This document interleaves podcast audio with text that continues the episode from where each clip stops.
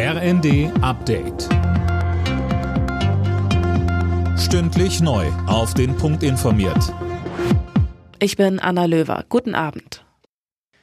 Russland setzt den Getreidedeal mit der Ukraine aus. Das hat das russische Verteidigungsministerium auf Telegram mitgeteilt. Philipp Nützig mit den Einzelheiten. Als Grund für den Schritt nennt Moskau Drohnenangriffe auf die russische Schwarzmeerflotte.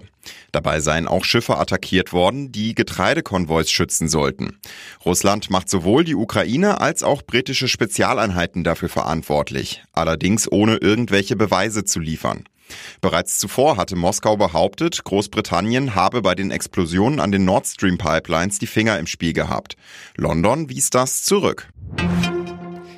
Bei einer Massenpanik in der südkoreanischen Hauptstadt Seoul sind mindestens 59 Menschen getötet worden. Mindestens 150 weitere wurden verletzt. Ersten Erkenntnissen nach wurden die Menschen auf einem Halloween-Fest in einer engen Straße erdrückt.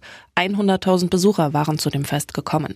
400 Rettungskräfte aus dem ganzen Land sind im Einsatz. Die Länder und Kommunen fordern vom Bund mehr Geld für die Aufnahme von Geflüchteten. Finanzminister Lindner sieht dafür aber keinen Spielraum. In den Funke-Zeitungen erteilte er den Forderungen eine Absage.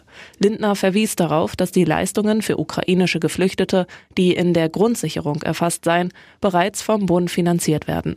Das Thema dürfte auch nächsten Mittwoch beim Treffen von Kanzler Scholz und den Länderchefs oben auf der Agenda stehen. In der kommenden Nacht ist es wieder soweit. Die Uhr wird umgestellt. Um drei geht es zurück auf zwei Uhr. Ein Ende der Zeitumstellung ist nicht absehbar, obwohl in der EU die ersten Schritte dazu bereits vor Jahren unternommen worden sind. Der FC Bayern steht nach einem fulminanten 6 zu 2 gegen Mainz zumindest vorerst wieder an der Tabellenspitze der Fußball-Bundesliga. Auch RB Leipzig gewann zu Hause gegen Leverkusen mit 2 zu 0. Außerdem bezwang Wolfsburg Bochum mit 4 zu 0 und Stuttgart schoss in letzter Minute das 2 zu 1 Siegtor gegen Augsburg. Alle Nachrichten auf rnd.de